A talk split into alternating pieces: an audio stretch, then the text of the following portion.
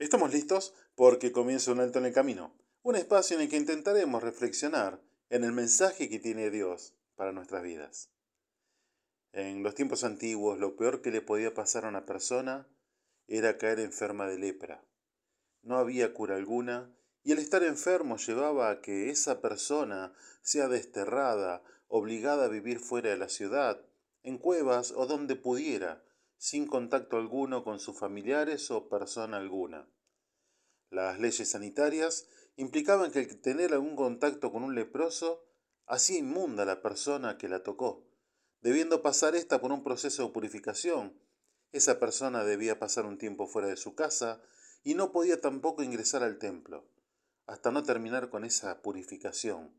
Los leprosos de entrar en un poblado debían anunciarse a gritos para que todos se corran del lugar, y muchos eran espantados a piedrazos para que, que se alejen. Solo les quedaba esperar la muerte, que la enfermedad los consuma. La vida para ellos se terminaba el día que era anunciada su enfermedad. La Biblia, la Biblia narra un hecho totalmente revolucionario para esos tiempos y para estos también. Dice la palabra de Dios que vino a él, a Jesús, un leproso, rogándole e hincada su rodilla le dijo, si quieres, puedes limpiarme. Y Jesús, teniendo misericordia de él, extendió su mano y le tocó y le dijo, quiero, sé limpio. Y así que él hubo hablado, al instante la lepra se fue de aquel y quedó limpio.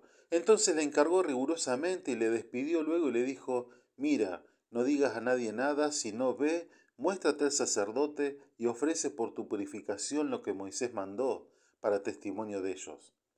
Evangelio de Marcos capítulo 1, del versículo 40 al 44. Lo fuera de lo natural, lo que causó estupor, sorpresa, era que Jesús tocó al leproso. Póngase a pensar, tocar a alguien con olor a putrefacción por su enfermedad, oloriento, sucio, nadie se animaría a tocarlo. La religión lo prohibía, el temor al contagio, todos se alejaban de él. Sin embargo, Jesús, al ver que este, este hincó su rodilla ante él, al ver ese doliente con una humildad pocas veces vista, porque si escuchó bien, este fue Jesús diciendo, si quieres, puedes limpiarme. Fue una súplica, pero sobre todo se sometía a la voluntad del Creador. No exigía, no declaraba, no decretaba como se suele decir hoy, solo suplicaba, si quieres. La respuesta del Dios de toda misericordia fue la sanidad de ese hombre. Quiero, dijo Jesús, y fue sanado, pero inmediatamente lo mandó a que se presente ante el sacerdote para que confirme la sanidad y para que ofrezca lo que la ley de Moisés ordenaba para tales casos.